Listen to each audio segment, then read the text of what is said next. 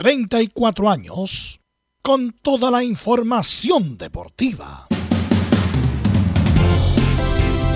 Vivimos el deporte con la pasión de los que saben. Estadio en Portales. Ya está en el aire con toda la emoción del deporte. Comentarios. Carlos Alberto Bravo. Velos Bravo. Leonardo Mora. Camilo Vicencio. René de la Rosa y Giovanni Castiglione. Reporteros. Belén Hernández. Nicolás Gatica. Felipe Holguín. Laurencio Valderrama, Juan Pedro Hidalgo, Rodrigo Jara, Rodrigo Vergara y Alfonso Zúñiga. Producción, Laurencio Valderrama y Nicolás Gatica. Edición, Leonardo Mora. Dirección, Carlos Alberto Bravo.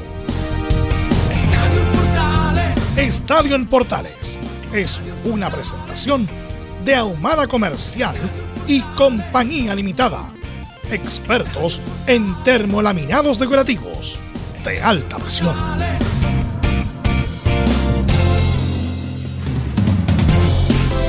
Hola, ¿qué tal?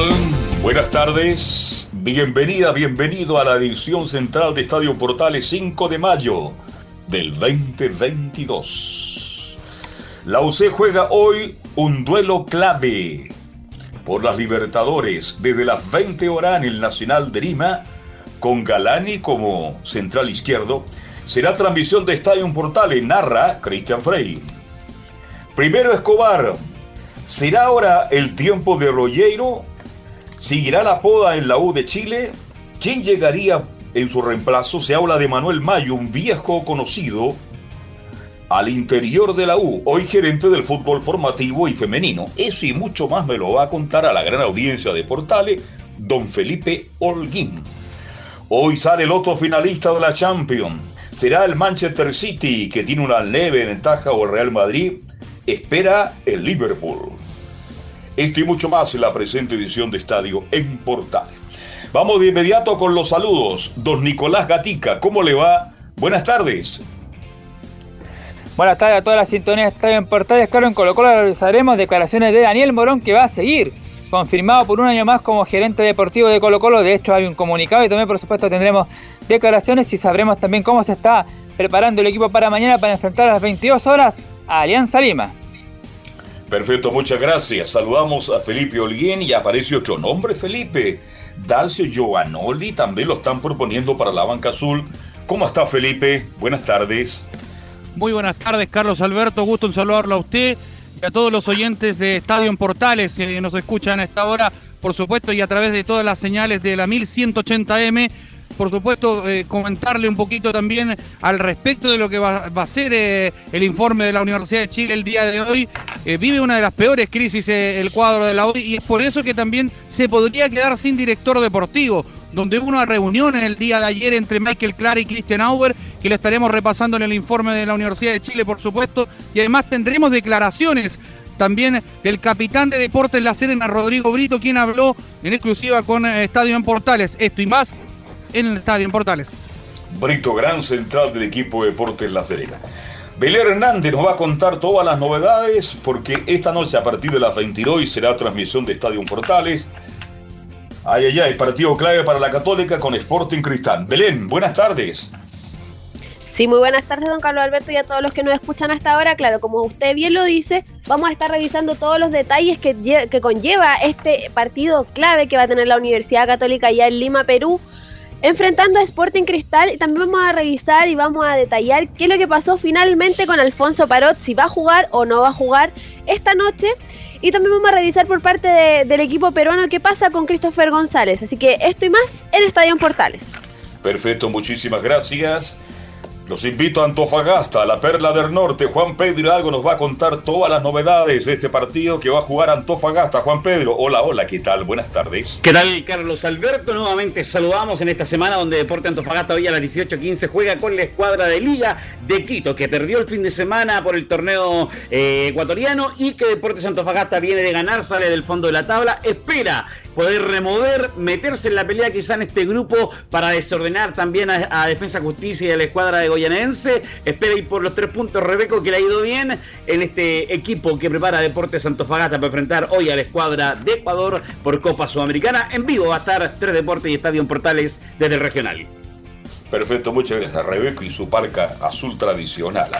Don Laurencio Valderrama nos cuenta todas las novedades de la Champions, de los equipos de Colonia y mucho, pero mucho más en la presente Don Laurencio. Buenas tardes. Muy buenas tardes para usted, don Carlos Alberti, y para todos quienes nos escuchan en Estadio Portales. Bueno, eh, me estaremos eh, la actualidad del equipo de Colonia, pero nos enfocaremos en dos temas importantes en esta jornada. el primero eh, bueno, las reacciones de Unai Emery, quien lamentó, por supuesto, la eliminación del Villarreal ante Liverpool en las semifinales de la Champions. Y ojo, Lucas Di, Di Llorio, quien se mostró muy ilusionado con dar el batacazo con Everton de Viña del Mar. Este jueves van a recibir al. Em, eh, eh, van a jugar en Copa Sudamericana el cuadro del, Everton de Viña del Mar ante Sao Paulo, el poderoso cuadro brasileño. Y por supuesto, vamos a tener todas esas declaraciones en estadio en Portal. Y el saludo, por supuesto, al 1180M. Perfecto, muchas gracias. Un saludo cordial para la 1180M de amplitud modulada, portales por todas sus plataformas. Vamos con nuestros comentaristas, nuestros estelares. Don Camilo Marcelo Vicencio, buenas tardes. Muy buenas tardes, Carlos, para usted y todos los auditores de Estadio en Portales. Claro, con harto fútbol, eh, Copas y Libertadores, Sudamericana. Así que hay bastante tema para analizar y luego la Liga de Campeones de Europa que también está interesante. Ok, ¿estará por ahí el profesor del técnico nacional, don Giovanni Castiglione? No. No. ¿Estará don Velo Bravo por ahí? Tampoco. Bien. Y Velos viene en breves minutos. En breves minutos, perfecto. Muchas. Entonces, vamos con titulares que lee, como siempre, don Nicolás Gatica. Claro, y comenzamos con la semana de Copa Libertadores, donde Eduardo Vargas ha lesionado el minuto 26 en Atlético Mineiro. En el triunfo 2 a 1 como visita a América Mineiro y quedó como líder del grupo D con 8 puntos. En tanto, Palmeiras con Benjamín Kusevich en la banca goleó 5-0 Independiente Petrolero de Bolivia como visita y se convirtió en el primer clasificado octavo de final. Esto tras asegurar el primer puesto del grupo A con 12 unidades. Además, Marcelo Díaz ah, jugó su primer partido del año al ser titular por 85 minutos en la calle de Libertad 1-0 ante Caracas en Venezuela. El equipo paraguayo, pese a la derrota, sigue líder del grupo B con 7 puntos a falta de dos fechas. Seguimos ahora con la Copa Sudamericana donde Eugenio Mena entró en minuto 75 en el triunfo de Racing 2 a 1 ante Cuyabá en el Arena Pantanal. De esta forma el cuadro argentino se ubica segundo del grupo B con 9 puntos por diferencia de goles y mantiene chance de clasificar a octavos. Ya lo decíamos en Champions League, Liverpool avanzó a la gran final de París tras vencer 3 a 2 a Villarreal en España y ganar por 5 a 2 en el global. También en Europa, Cristian Eller apareció entre las nominadas a mejor portero la temporada por el Sindicato de Futbolistas Profesionales de Francia. Esto por su actual momento donde es líder de la Ligue 1 francesa junto a Olympique de Lyon. En el fútbol chileno, el Tribunal de Disciplina de la NFP anunció una sanción a Huachipato con un partido sin público como local. Esto tras el lanzamiento de una piedra por parte de un barrita que impactó al arquero de Lucé Sebastián Pérez en el partido del 17 de abril en el CAP de Talcahuano. En tanto, Deportes Temuco también fue castigado con un partido a puertas cerradas. Esto tras un hincha que lanzó una bomba de ruido al campo de juego en el partido ante Magallanes el pasado 16 de abril en el Germán Becker. Ahora vamos al tenis, donde Nicolás Jarry avanzó a cuarto de final en el Challenger 100 de Aix-en-Provence en Francia tras vencer por 7-6 7-5-6-1 al local Corentín Mutet. Esto se suma también a lo ocurrido en el Challenger de Salvador de Bahía, donde Tomás Barros y Gonzalo Lama se medirán en cuarto de final. Barrio venció 6-3-7-6 al local Joao Lucas da Silva, mientras Lama se impuso por 7-6-0-6 y 7-6 ante el también brasileño Gustavo Heide. Esto y más en Estadio Portal.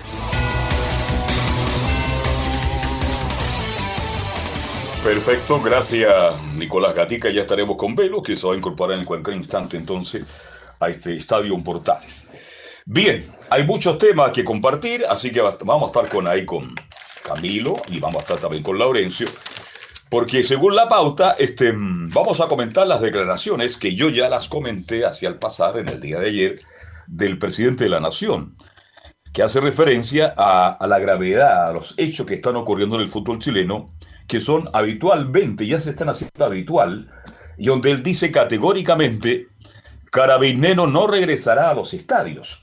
No sé si usted, mi estimado Laurencio Valderrama, porque tú estuvo en la conferencia de prensa, nos agrega un poquito más antes de, de consultarle justamente a nuestros colegas, ¿cuál es la opinión al respecto sobre la declaración del presidente de la República?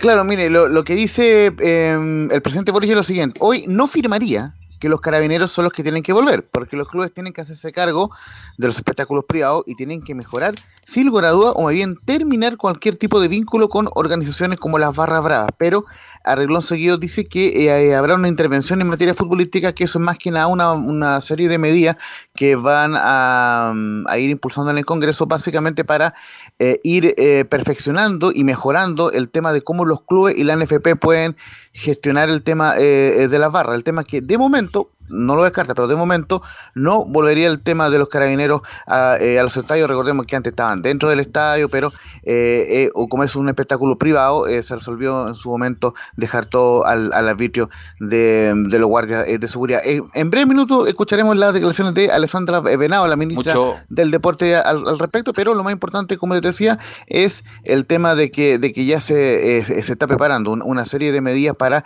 em, ir desde el Estado aportando para que eh, se empiece a solucionar este tema de, la violencia en los estadios. Mucho volador de luces, los anuncios del señor Boric, como varios de su gobierno, con todo respeto lo digo, eh, porque hay que recordar cuando hay delito dentro del estadio, carabineros pueden entrar, porque es flagrancia, entonces los carabineros pueden entrar y ellos están a cargo del orden público afuera de los estadios de acceso, donde no pueden entrar. Antes los carabineros estaban en la misma tribuna, ¿se acuerdan? En la misma en la misma galería, ah, en los 90 lo recuerdo perfecto, cuántas batallas campales no hubo con la garra blanca, con los de abajo, eh, respecto de eso. Eh, y los clubes, bueno, si hay un vínculo con las barras, eso es un delito ahora. Entonces, si alguien sabe, si alguien tiene un vínculo que aporte prueba a lo Mauricio Israel, que lo tira y después no tiene ninguna prueba, ¿Todavía está el programa al aire ese? no. lo he visto yo. ¿Está el programa al aire todavía no? Si hay, sí, sí. hay vínculo o no con las barras, hay, es un delito. Por lo tanto, que alguien lo pruebe, bueno, y se condenará a los responsables, pero eh, mucha, incitador de luz, mucho que vamos a hacer aquí y allá, pero ese tema es más complejo de la, de la retórica particular de algún mandatario, de alguna autoridad. Ojalá que se mejore, obviamente, pero ya llevamos, ¿qué? ¿30 años en esta? Eh, vemos cómo está desatada, pero desatada la violencia en las calles, es cosa de, eh, recorrer y ver, y ver lo que está pasando en Santiago y en varias regiones más. Obviamente que el fútbol viene con este con esta opacidad hace mucho tiempo, pero y bueno, también otras medidas respecto de una ley de que los hinchas sean partícipes también de la, de la administración de los clubes, no sé cómo lo harán. Eh, después también tiene que ver, bueno, con la con, el campeonato, leí también con el pero ¿qué se tiene que meter con el campeonato? Hay una decisión eh, decisión soberana del Consejo de Clubes, te guste o no, ellos son soberanos de, elegir lo que quieran. Muchos quieren intervención, pero hay que recordar que tiene ciertos límites, tiene ciertos límites en el sentido de que la cuestión interna, los estatutos internos, se lo tienen que dar ellos mismos como he dicho tantas veces, si cometen delitos, si hay un fraude, bueno, ahí se mete la ley nacional y me imagino que ahí eh, se meterá el Estado para hacer cumplir. Así que bueno, em, lo que sí destaco de Boric que es futbolero, eso sí. Boric es futbolero de verdad, el tipo eh, hincha la católica desde siempre, conoce, sabe, no como Piñera que sabía que conocía, pero no conocía nada, Lago muy poco, Elwin menos, Frey sí, Frey también era muy futbolero. Frey futbolero. también. Frey fue muy futbolero, Eduardo Frey, de la U, pichanguero, y bueno, y mm, Boris por lo menos conoce el tema, sabe, sabe a lo que hablamos, así que no, no, es desconocido para él. ¿Ustedes creen que se mantiene? Eh, claro, porque lo más grave de la declaración del presidente, él dice, este, hay que terminar con la, vinculación de barras bravas con los dirigentes del fútbol. Pero eso yo lo vengo escuchando, como dice tú, Velo, más de 30 años. Yo creo que eh, en un momento dado, no sé ahora, insistió una vinculación entre barristas. ¿Cómo, cómo financiaban los viajes los barristas? ¿Cómo financiaban los carteles, el juego artificio? ¿Cómo se financia eso? Me gustaría saber, Camilo Marcelo Vicencio, ¿De dónde salen los recursos para financiar eso que tiene un costo y que no es barato, pues? Y no es con la plata que, que, que van a pedir ahí a, a, la, a la gente. ¿Se acuerda que antes pedía muchas veces afuera, afuera de los estadios? También no, no es con eso, así que obviamente... ¿Usted lo trataron de tío alguna vez? No, usted es muy joven, lo trataron de tío, ¿no? Pero siempre uno veía ahí afuera, pero obviamente no, no, es, no es con eso, o sea, tiene que salir de, de, de alguna parte ahí la, los dineros y durante mucho tiempo se habló de justamente estos, de estos vínculos de los barristas con, particularmente al principio de los 2000, por ahí, se habló de, de, de los vínculos de los barristas con, con los dirigentes de los clubes. Es un tema Pero hay eso, que eso hace. Estuvimos dos años en pandemia donde los hinchas no podían entrar al estadio, donde el negocio era justamente la entrada. Pues no sé cómo hicieron los hinchas para sostenerse todo este tiempo, donde no había fútbol, donde después hubo fútbol pero sin público, y ahora, bueno, con foro, y después con foro limitado, y ahora, bueno, volvió el, el público en general.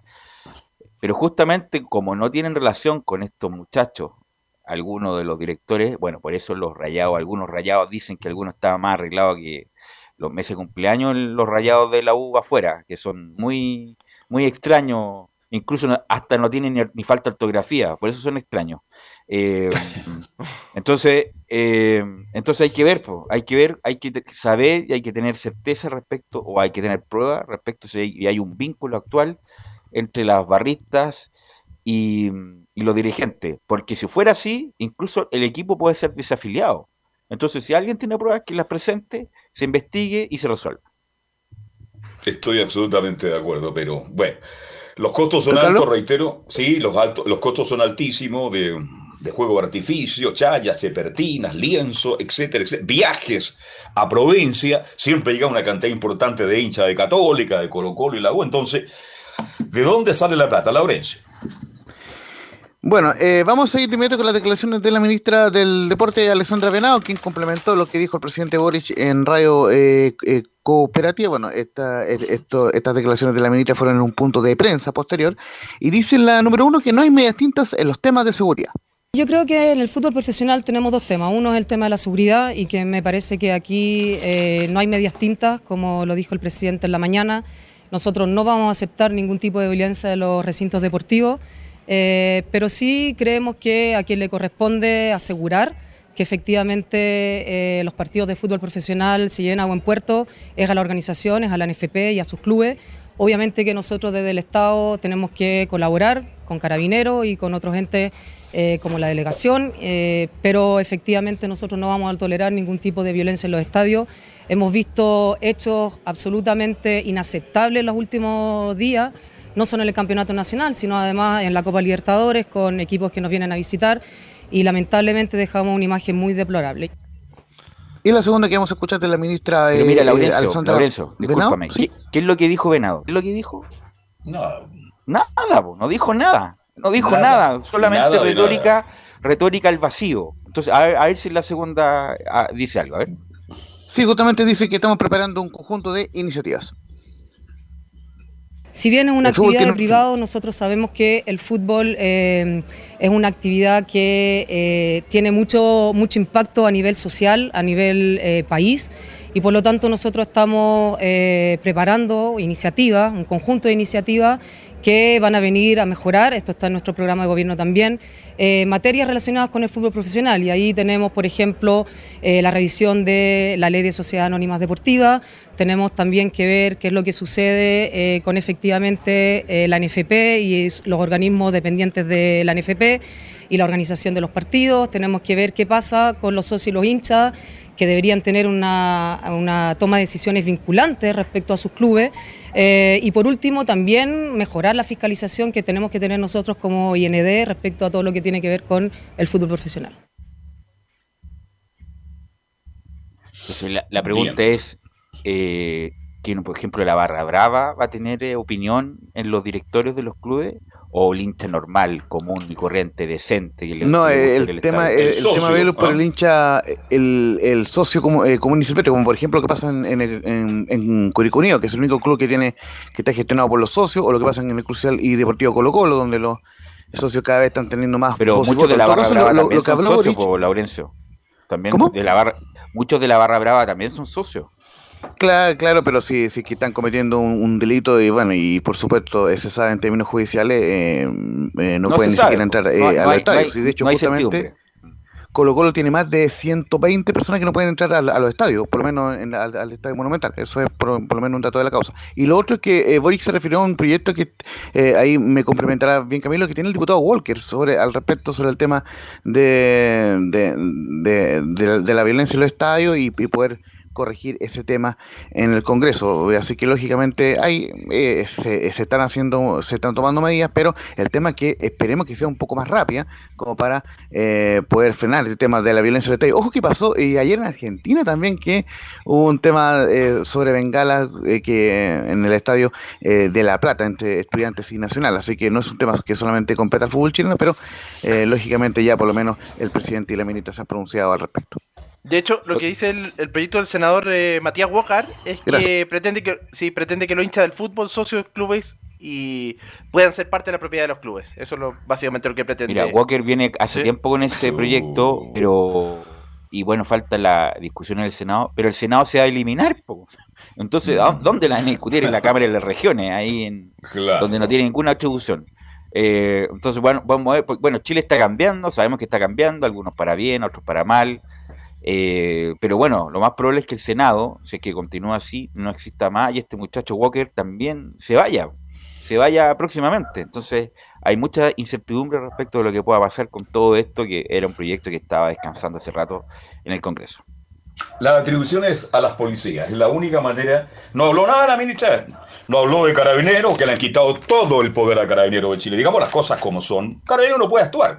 Si Carabinero mira muy feo, es acusado. Entonces, si no tenemos policías que de verdad ataquen de inmediato a estos barristas, indudablemente que más allá de las bonitas palabras, de las buenas intenciones, de las buenas ideas, indudablemente que esto no va a mejorar. Yo, yo tomo esto como ejemplo, Camilo y Velus, que antes en la, cancha del Estado de la Católica estas cosas nos pasaban y hoy día se transformaron en cosas normales. Pues. Para decir que esto en vez de ir terminándose, va creciendo y Católica, que era una institución bastante seria al respecto, tampoco ha podido calmar a los hinchas de Universidad Católica. No, porque va todo tipo de público, pues, Carlos. Entonces ahí ustedes saben, ahí está, está, está, pasando en todos los clubes ya esta, esta situación. Los, bueno, obviamente en los, más, en los equipos grandes con mayor repercusión. Se nota más, se nota mucho más. Está pasando también con Wander, está pasando con Everton, está pasando en todo Chile. No hablemos de lo que está pasando en Iquique, etcétera, etcétera, que hincharon unos barristas al, al campo de entrenamiento. Y ahí estaba la hija de Puch y Puch se sintió muy preocupado, preocupado y nervioso por esta situación. Y, y, esa fue la razón que lleva a Puch a dar un paso al costado. Tema que tampoco se ha analizado mucho, pero bueno, esa es la realidad que estamos viendo en Chile. La inseguridad es total, absoluta. A cualquier hora del día, en cualquier comuna, en cualquier instante, usted y yo y todos los que escuchamos este programa podemos ser sorprendidos por la delincuencia, lamentablemente. ¿Algo más? Laurencio. Laurencio. Sí, eso era con, con, con, el tema de la medida de la ministra del Deporte y, y ahora eh, pasamos, si le parece, al, a la previa de Antofagasta con Juan Pedro Hidalgo, partido importante para la Copa Sudamericana. Vamos con Juan Pedro. Juan Pedro, ¿cómo estás? Buenas tardes. No está Juan Pedro. Ahí sí, acá Pedro. estamos, estamos desmuteando. Tantos años en radio ¿Qué y, haciendo, y, y no desmutea. Saludos. Está, no, por ahora no. Oye, Juan Pedro, antes de que comience, a pesar de los buenos resultados de Rebeco, me imagino Antofagasta está buscando técnico, ¿no? Mira, sabes que oficialmente respecto a esa información, Deportes Antofagasta no ha filtrado nada y no se ha comentado nada. Yo creo que eh, la opción de que Rebeco termine el torneo, por lo menos lo que es la primera rueda, yo creo que es la primera opción que maneja Sánchez y compañía. Eh, porque se paró el tema de como si se buscaba que llegara o no llegara técnico. Si Rebeco saca el CDA, definitivamente lo pone en, el puesto 10 del torneo, yo creo que Rebeco se va a quedar en la banca del Club Deporte Antofagasta, parecido a lo que fue la temporada, la temporada pasada, como cuando se fue JJ mm, Rivera. Y eso me parece que va a depender de cómo se desarrollen los resultados de aquí a la fecha. Porque habían eh, nombres en carpeta, incluso cuando se conversó con eh, la entrevista que tuvimos con Vizquel Sacú, era opción también junto a Vitamina y otro nombre más que no recuerdo en este momento, pero está parado, está en by el tema hoy por hoy en ese tema del Club Deportes Antofagasta. Yo creo que van a ir con la alternativa de cómo avance fecha a fecha y partido a partido Rebeco, porque claro, no son grandes partidos que hace o no es un CDA que demuestre una muy buena calidad técnica en fútbol, pero consigue resultados con lo justo, con lo necesario, aguantando, ir a la contra, aprovecha y ha sacado en tres partidos siete, eh, siete puntos, cosa que no consiguió con Tolizano. Entonces es un tema a considerar y además a nivel internacional eh, hizo muy, consiguió un muy buen resultado con los, con los brasileños y eso yo creo que habla que respecto a la confianza que se le quiere entregar a, a Rebeco Diego en la banca Club Deporte Antofagasta. Lo voy a insistir y lo comentábamos en, la vez pasada también, Velus, que Rebeco es técnico contratado por la institución. Él no era, es parte, era, es parte de los cuerpos técnicos, pero es, pasa a ser ayudante, pues, eh, o, de video, o como se le arregle en el cuerpo técnico que llegue. Entonces, en ese sentido, él va siempre a estar para la emergencia que en un momento pasó, por ejemplo, que para descansar Sergio Marchán, o mucho tiempo, no sé si Carlos Alberto se acuerda, del gran Mario Páez, que tuvo mucho tiempo, oh. era el bombero del CDA. Se iba el técnico, pues. llegaba Mario Páez, llegaba Mario Páez, llegaba Mario Páez, siempre y tuvo mucho tiempo dirigiendo Deporte Antofagasta. Gran puntero derecho, ¿ah? En su tiempo de jugador. Eh, el gran Mario Paez hoy ya en su pausa activa, como él lo dice, eh, el técnico que estuvo por muchos años también en Club Deportes Fagasta dirigiendo siempre como bombero, estos técnicos bomberos que se le llaman, que siempre están dispuestos para poder salvar al, al, club de sus amores y en esta pasada Rebeco, que es parte del Club Deporte Antofagasta, él era el técnico de la sub-21, hoy es parte del cuerpo técnico del primer equipo, pero tiene que estar siempre eh, salvando la, situación. Y también yo creo esa relación que él tiene diario, tiene una conversación diferente, tiene un mejor diálogo, le gusta eh, dialogar, le gusta conversar, le gusta entregar confianza. Pero Juan Pedro, eso es tan débil, porque siempre los interinos son débiles, porque si ellos se mantienen, si ganan, ganan, ganan, ganan, ganan empiezan a empatar uno, empieza a perder el otro, ya empieza a discutir, oye, hay que traer un técnico de calidad, de, de, trayectoria. Entonces, como le ha pasado a Paulucci, que dejó de ganar y chao, y me imagínate, a todos los de la U dejaron de ganar y chao, entonces, em, la línea es muy delgada, Juan Pedro. Yo estoy de acuerdo con eso contigo, Belu, en ese sentido, respecto a que puede perder dos partidos y se acabó la, buena racha y el buen momento de, eh, de Rebeco eh, en lo que es eh, Club Deportes Antofagasta. tema que vamos indudablemente a indagar para lo que es el tema del técnico de Deportes Antofagasta. Lo, lo de hoy, en este momento, es que la carpeta está cerrada, guardada mientras eh, lo que va a ser el desarrollo de aquí termine el torneo, a no ser que este deporte Antofagasta, que estuvo desordenado casi un mes, un mes y medio, espera nuevamente ordenarse y podamos ya tener oficialización de cuál va a ser el técnico de la escuadra del CDA de la escuadra de deportes Antofagasta, de acá del norte del país, que necesita eh, nuevamente volver a ganar, dando prioridad, como lo decía Rebeco el otro día, fundamentalmente a lo que es el torneo nacional, que es lo que le interesa poder eh, sumar, escalar eh, en lo que es esta tabla de posiciones, que recordemos que hasta el partido con O'Higgins, Deporte Antofagasta era el colista del torneo, y gana O'Higgins y queda decimocuarto, o sea, sale de peligro directo del descenso y empieza a tomar aire, y como toda victoria en todo Camerín, logra ver confianza, tranquilidad, a pesar que dice que prepara muchas modificaciones para el equipo del día de hoy, que yo no creo tanto, pero que a lo mejor quizá un valor de luce para eh, los venezolanos que llegaron a Antofagasta perdón, los ecuatorianos del equipo de, liga, y que hubieron problemas eh, porque le hicieron eh, tomar PCR para el ingreso y eso no le gustó mucho al equipo ecuatoriano cuando llegó a nuestro país, pero son las políticas que hay en todos los países son diferentes y las políticas que hay para ingresar al país era respecto a eso y que hizo, eso le hizo perder mucho tiempo a la escuadra de Ecuador. Quiero comentar un detalle que se me escapó la vez pasada y, vuelvo a, lo de Huachipato.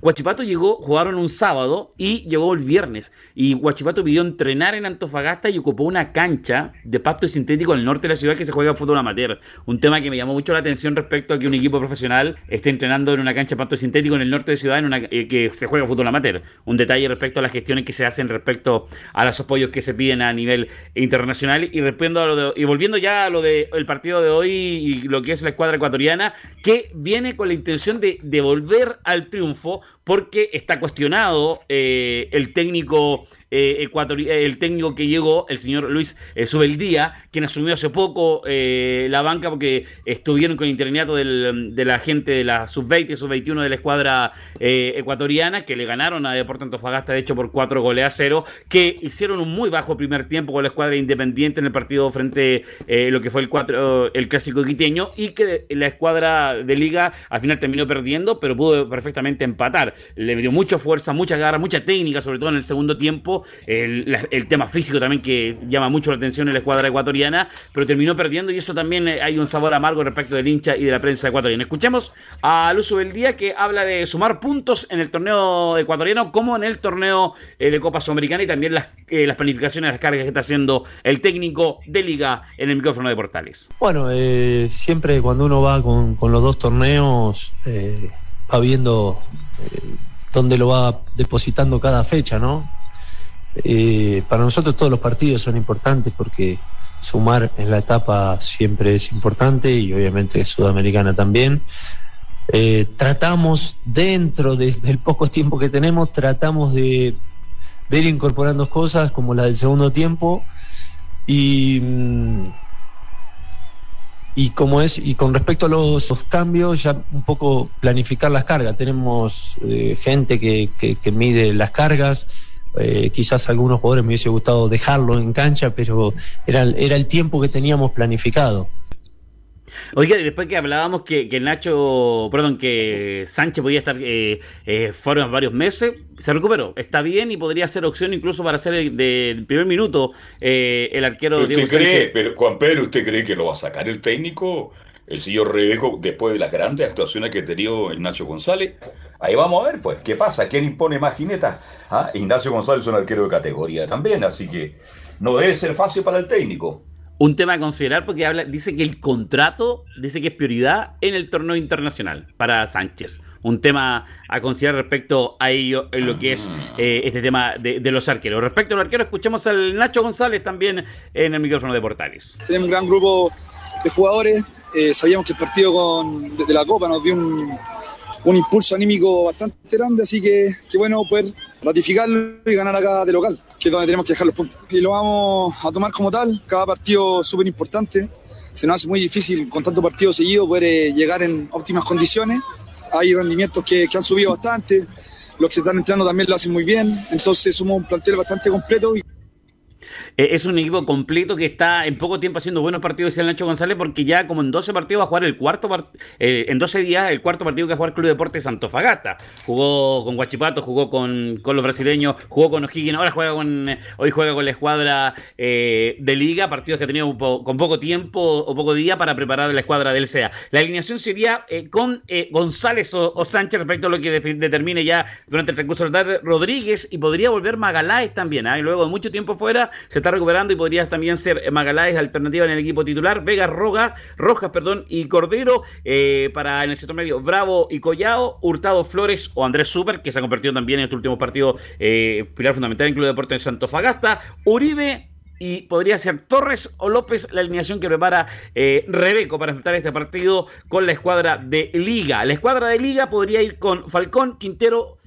Calcedo, Romero, Ayala, Ortiz, Zambrano, Muñoz, Alvarado, Piovi, Hoyos, el equipo de la escuadra ecuatoriana que podría preparar su técnico para el partido del día de hoy. 18-15 el partido, 18 ahora estamos en vivo, 17-30 hacemos la previa con Tres Deportes, habrá de todas las multiplataformas con este partido de Copa Sudamericana entre Deportes Santofagasta y la escuadra de Liga de Ecuador, muchachos. Ok, gracias Juan Pedro, muy amable. Vamos a ir a la pausa y volvemos con la Católica y le vamos a preguntar a Belén si esto de Nicolás Castillo es verdad o no, que está a un paso de volver. Mm. Todo eso a la vuelta de la pausa.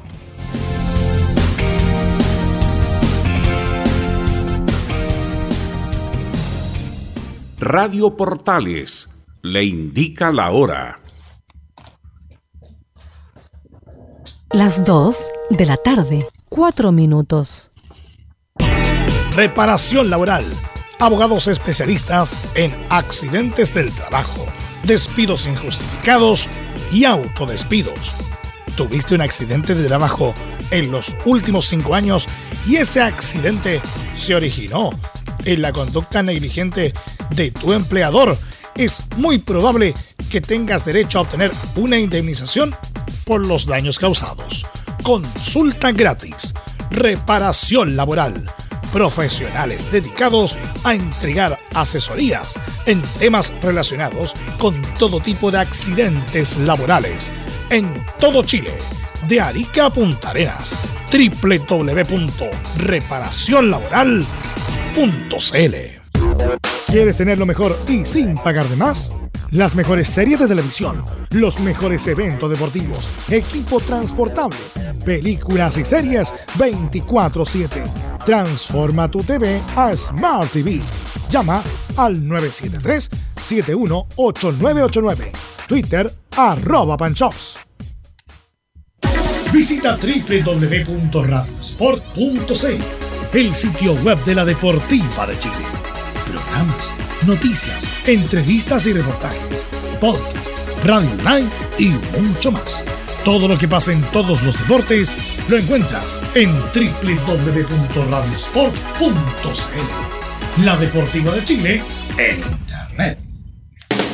Termolaminados de León. Tecnología alemana de última generación. Casa Matriz, Avenida La Serena 776, Recoleta. Bono 22 622 5676. Termolaminados de León. Desde todo Chile. Desde todo Chile. Y para todo Chile. Y para todo Chile. Portales Digital está en todas partes. www.radioportales.cl Entre Marco Grande y Marco Chico, media vuelta y vuelta completa. Escuchas Estadio en Portales en su edición central. La primera de Chile, uniendo al país de norte a sur.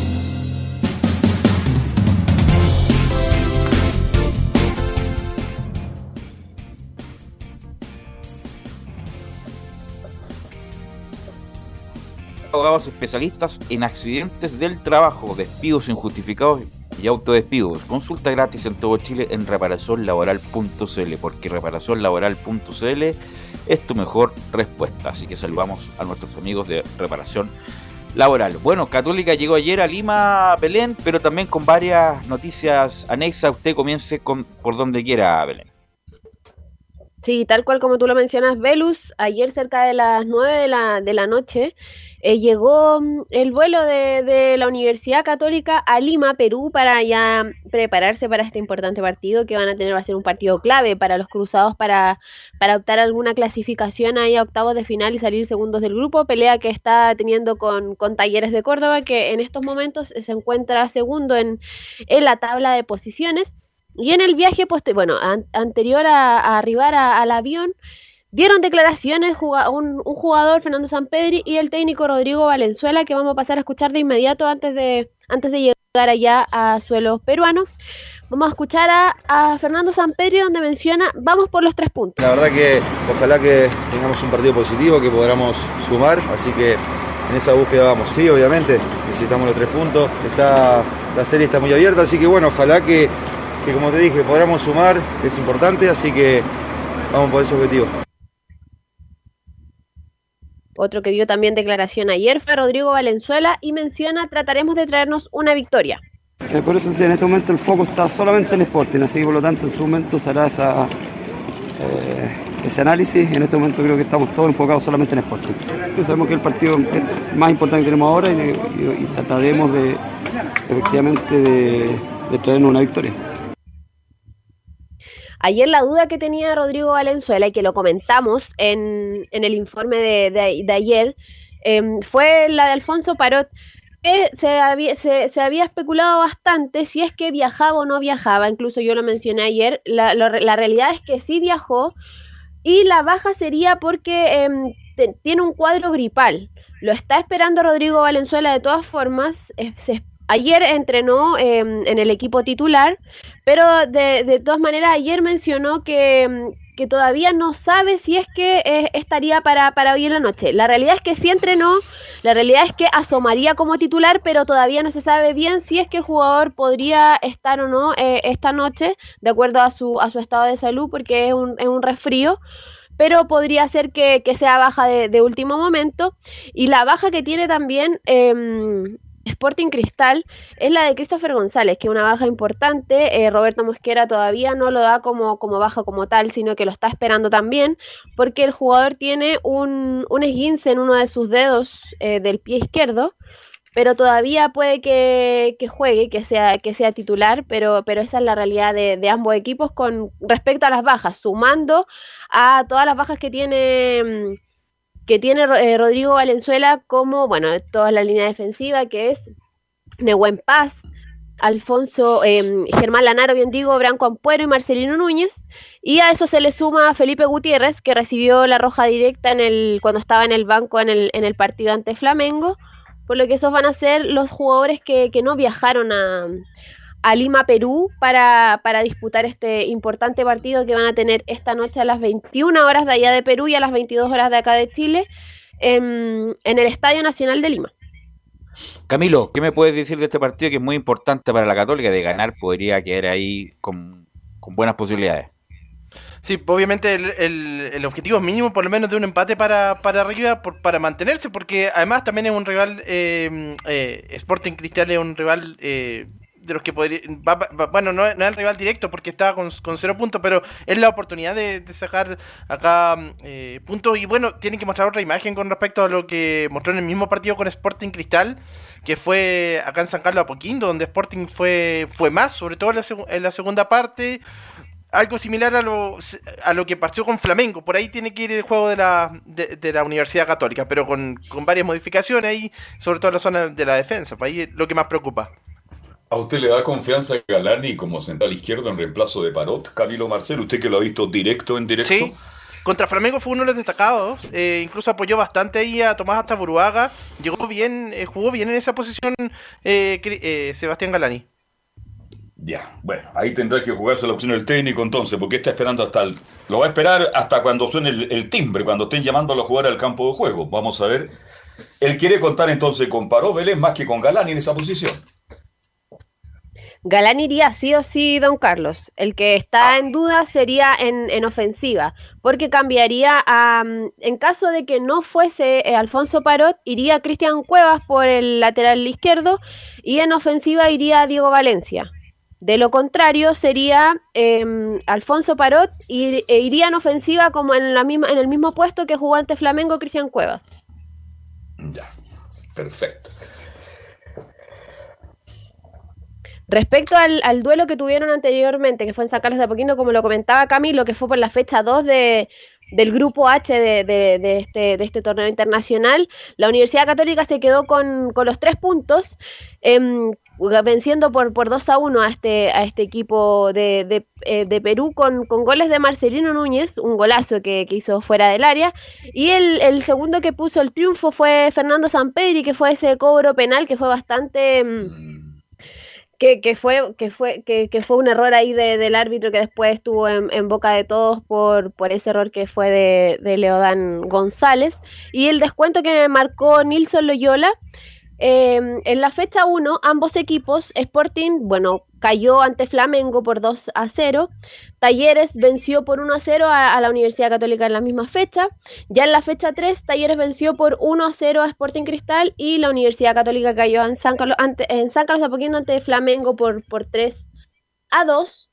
Y vamos a pasar a escuchar eh, una declaración de, de Cristian Cuevas que menciona, tienen jugadores peligrosos, pero nosotros tuvimos buenas actuaciones en los partidos anteriores. Eh, bueno, lo hemos analizado un poquito, eh, eh, ya sabemos bien a los individuales, los jugadores que son bastante peligrosos, pero como te decía antes, estamos bastante confiados nosotros, hicimos una buena actuación en los partidos anteriores, ya en Libertadores y en el campeonato, así que nos quedamos con eso y estamos bastante, bastante confiados y esperemos que hagamos un, buen partido y saquemos un buen resultado.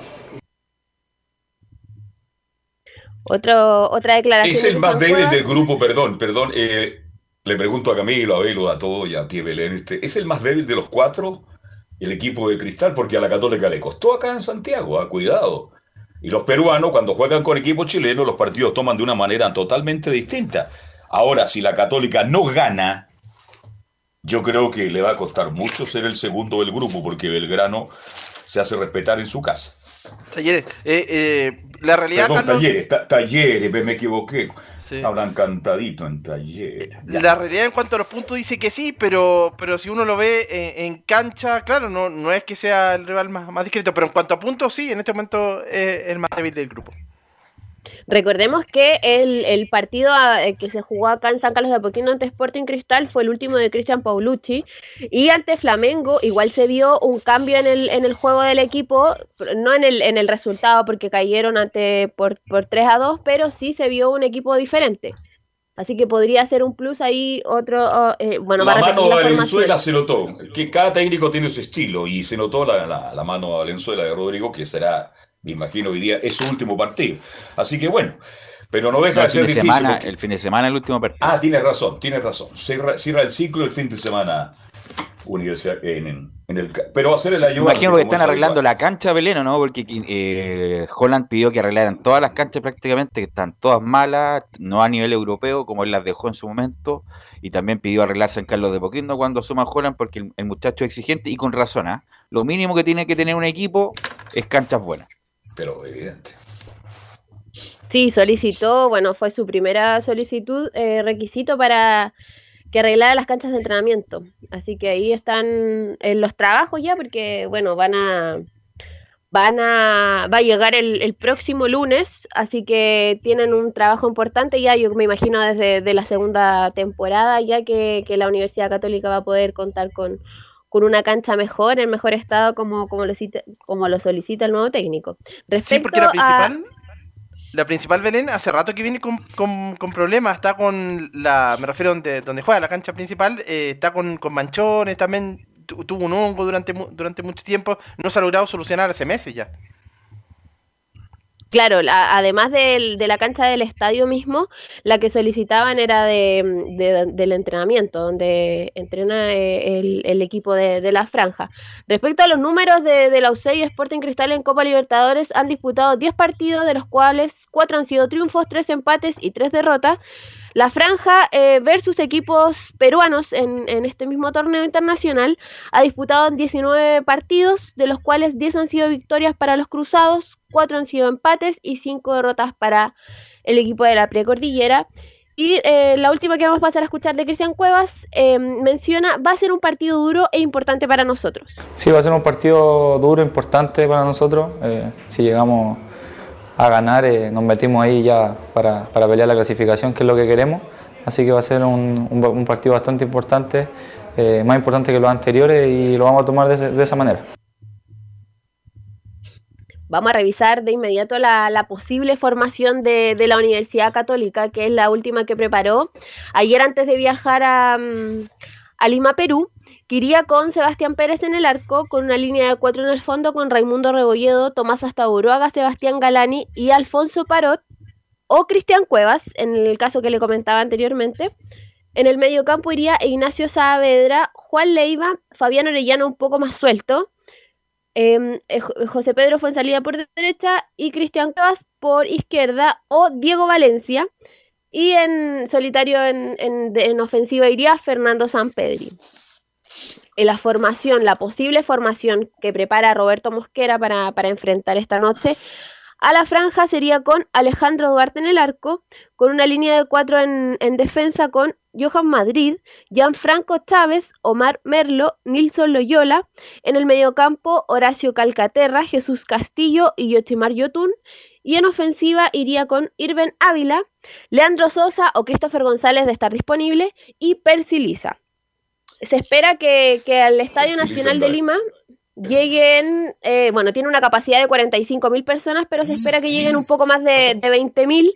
Y el juez central va a ser Andrés Rojas. Y la cuarterna arbitral van a ser todos colombianos, como ya es de costumbre, que son todos de la misma nacionalidad. Oye, ¿y ¿por qué no jugaron? Bueno, eso está bueno, esa es una pregunta que a lo mejor no nos compete, pero Sporting Por luminarias, estadio. Velos. Las luminarias no están a tono a la exigencia de Comebol y FIFA, por lo tanto las luminarias de dos estadios muy buenos que tiene tanto Sporting como Alianza, perdieron por eso la localidad y van al Estadio Nacional de Lima. Sporting Cristal es como la católica de allá, es como el Sí, equipo. es la católica de allá, Es exactamente. como, la- es como el equipo. Ahora, aunque la católica también es transversal, sin duda, pero obviamente tiene más afinidad con cierto, cierta, Con parte, cierto de la, po- sector, o sea. cierta pa- parte de la población. Bueno, eh, en un minuto, Belén, ¿qué pasa con eso lo de Castillo? ¿Es verdad o no que está cerca Castillo por llegar a la católica? Mira, yo la verdad es que no manejo de que si Nicolás Castillo vaya a llegar a, a la franja, pero lo que sí sé es que Ariel Holland eh, pi- pidió tres refuerzos, de los cuales posiblemente podría llegar uno o a lo más dos, que serían en, en defensa y en el medio campo. Así que probablemente Nicolás Castillo esté lejos de, de llegar a la, a la Universidad Católica, o sea, que retorne porque su puesto hay bastantes jugadores y no se necesitaría por ahora. Sí, además, como dicen los argentinos, Castillo está roto, está Sí, roto de- está roto. físicamente, así que no, Un no fenómeno, sería buena. ya no lo es. Independiente que está muy identificado con la Católica, los hinchas lo quieren mucho, va a tocar ahí el bombo ahí al- a la galería, pero no, no sería conveniente para la Católica traer un, un jugador que viene, viene bastante lesionado. Gracias, Belén, muy amable. Y vamos en atención al tiempo con Felipe Holguín. Vamos con Felipe Holguín porque la U tiene noticias, muchas noticias, Felipe. ¿Qué tal, Velus? Eh, te saludo nuevamente a ti y a todos los oyentes de Estadio en Portales y todas las plataformas digitales que nos escuchan a esta hora. Sí, bien lo mencionaba en titulares al respecto eh, con lo que pasó ayer eh, en esta reunión eh, para partir eh, entre Michael Clark, el presidente de Azul Azul, y también eh, Christian Auer, quien se reunió con ah, el, eh, el podría decir con el ex director deportivo de la Universidad de Chile, que es, eh, eh, por supuesto, Luis Rogerio. O sea, usted me está, usted la- me está queriendo decir, estoy como el, el, el hombre del Club de la Comedia, el, el, el- ¿cómo se llama? El, el que preguntaba eh, el, el Freire. Bueno, Ah. eh, usted me quiere decir que Rogeiro ya no es parte del organigrama de la U. No, de hecho tiene las horas contadas en el eh, cuadro del romántico viajero. Pero usted, por eso le- te pregunto, Felipe, ¿usted eh, confirma que Rogeiro no va a continuar en la U por ningún motivo? No, de Ya. hecho, de muy buena fuente se lo puedo dar El y 100% encuestador. seguro, porque han, han pasado muchas cosas en la U entre ayer, hoy día, y, y es por eso que también les quería empezar a comentar un poquito, bueno, partiendo porque hoy día se suponía que tenía que haber una conferencia de prensa, como es habitual en el Centro Deportivo Azul, pero no la hubo, y es por eso que también ahí molestó a algunos eh, colegas de los medios y, y también para darle un poquito ahí la bajada a ese tema también y comentarles un poquito a toda la gente que nos escucha hasta ahora, eh, con lo que les comentaba yo de Luis Rogerio, eh, todo pasó en esta reunión eh, con el gerente deportivo Luis Rogerio, porque les comentaba yo que tenía las horas contadas. Claro, porque en esta reunión que tuvieron entre, lo- entre Michael Clark y Christian Auer, abordaron el mal momento que vivía institucionalmente la Universidad de Chile y en lo futbolístico. ¿Qué se habló en, eh, en esta reunión? Principalmente se habló sobre la mal conformación del plantel, que fue el tema principal, y también el tema de los refuerzos eh, que trajo Luis Rogerio, fue también otro de los temas que se conversó en esta reunión en el Centro Deportivo Azul. También se habló de, porque Luis Rogerio fue el que trajo, para decirlo y, y comentarles a todos los oyentes, que él fue el que trajo a Santiago Escobar, él lo conocía de allá de la U Católica Felipe, de Ecuador. Felipe, Felipe, para que aterricemos el tema, para que no nos demos tanta vuelta.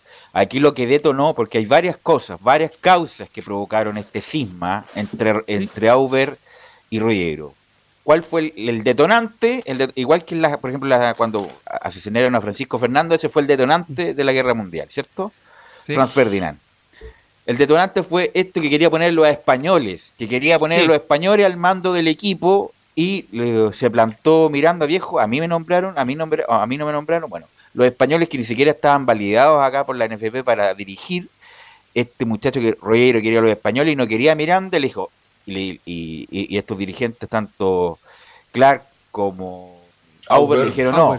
Le dijeron Miranda, Miranda dirige y ahí se produjo el detonante, El quiebre. no, no obstante que hay una acumula- acumula- acumulación de errores y de horrores de, de Rollero para llegar a este punto, Felipe.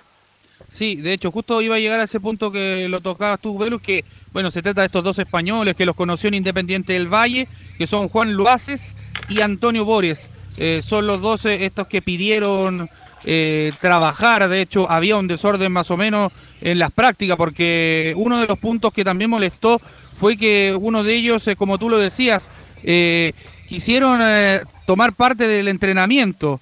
Y eso fue lo que primero fue Luis Rogerio el que los propuso a ellos para que fueran y tomaran el primer día de entrenamiento cuando ya se sabía que estaba con un pie afuera el técnico Santiago Escobar. Después volvió a hablar nuevamente con eh, el, interino que estaba a cargo en este entonces, que es Sebastián Miranda, y ahí fue, como lo decías tú bien claro, que se molestó y bueno, y ahí fue a hablar Michael Clark y, entabló una conversación con eh, Luis Rogerio y ahí fue lo que pasó y que lo que originó todo eh, este este malestar de, de, Michael Clark y compañía y, también decir la, la, mesa directiva de Azul Azul. Y es por eso que le rechazó totalmente el hecho de que estos dos españoles se hicieran cargo del primer equipo. Es porque no estaban habilitados, como lo decías tú, y de hecho eso le podía traer muy le podía traer un problema a la U porque no tenían el, acceso para firmar la plantilla. Independiente que estuvieran habilitados, no, no, estos muchachos vinieron a entre comillas a asesorar a, a Rogueiro personalmente, no sé, la verdad es muy extraño tener a hombre ahí en el campo para asesorar a Rogueiro, si él tendría que estar ahí solo y viendo lo que hacía Escobar, que Escobar es una mala, es una mala anécdota nomás en la U en este ciclo. Eh, pero bueno, la U tiene que definir, definir la salida de Rollero, si es que va a traer a alguien más o no. Tiene que definir ya un técnico próximamente. La U no puede esperar, como lo dijimos acá, no puede esperar a nadie. La U tiene que, eh, tiene que estar con un técnico calificado y además que quiera estar y que tenga ganas de estar y que y sepa las condiciones de la U actuales para sacar del momento la U y acumular puntos. Eso es lo importante, acumular puntos y, y no y no errarle a la eh, traída de refuerzos, Camilo, eh, a mitad de año, estos tres refuerzos que van a ser muy importantes para la U. Sí, porque se, se espera, como decíamos, ah, se perderían muchos muchos puntos y eh, es urgente porque si recién podría llegar y se espera las artes, por ejemplo, habría que esperar hasta hasta que termine esta primera rueda y qué, va a pasar la parte deportiva, ¿no? Y hay, hay que elegir de, inmediato al director que llegue y que ordene. Ahora, esto como rumor solamente. ¿De dónde sale este rumor? No sé si usted lo maneja, don Felipe Olguín, usted que está al día a día ahí, pegado al portón azul ahí. Esto de Giovanoli, ¿es otro nombre más de lo que se tira a la Volador mesa? de luz. Volador de luces. ¿A usted le gustaría o no? A mí en lo personal me gusta el juego de Dalcho Giovanoli. De hecho, una curiosidad, el otro día en el partido allá cuando jugó la U eh, en el Santa Laura, eh, recuerdo bien que creo que fue contra Curicó, si no me equivoco, eh, estaba Dalcho Giovagnoli en las graderías. Eso me llamó mucho la atención, como un dato no menor. Pero me parece que podría ser un buen nombre para la U por eh, el, plantel que tiene actualmente. Si nos ponemos los pies sobre la tierra, porque la U no, no tiene para traer, sinceramente hablando, un técnico clase A. Por el tema, aunque hayan subido el presupuesto sobre los 650 mil dólares que se hablaba, hay que ver eso todavía por un técnico, porque tiene que empezar a ver el tema de los refuerzos también, que es lo otro, y también ver el tema del gerente deportivo que va, se, va, se va a ver ahora, que bueno, usted lo mencionó también en, los titulares, que es eh, el, Manuel Mayo. Manuel Mayo, digo. No, pero, es un... Es un, es un, es un, ¿cómo se llama? Un funcionario, un funcionario que va a tomar el, pero no, lo más probable es que la U se tome un tiempo de nuevo, se va si es que va a querer nombrar un gerente deportivo, un funcionario que lleva ahí un buen tiempo ya, pero no. Manuel Mayo lleva cuatro años y está a cargo del fútbol femenino y el fútbol joven. Va a ser la cuestión operativa. Y lo trajo Ronald Fuentes, ¿ah? Ronald Fuentes trajo a Manuel Mayo. Va a ser la cuestión operativa, pero no va a ser un gerente con todos los con todos los nombres y con toda la investidura para como lo que hizo Royeiro, que desafortunadamente para él fue malo. yo, siempre, yo siempre defendí, discúlpame Camilo, el proyecto en el sentido de darle darle tiempo a los trabajos, porque hay que darle tiempo. Pero lo que pasa es que Rogeiro, no hizo nada bien para sostenerlo. Primero eligió pésimamente al técnico, que venía desfasado totalmente. Independiente de que se dice que él no eligió a todos los refuerzos, bueno, si es que lo eligieron los refuerzos un tercero, entonces debía irse en ese mismo momento. Si para eso lo trajeron, para elegir refuerzos, si es que él permitió eso, también debería irse el mismo.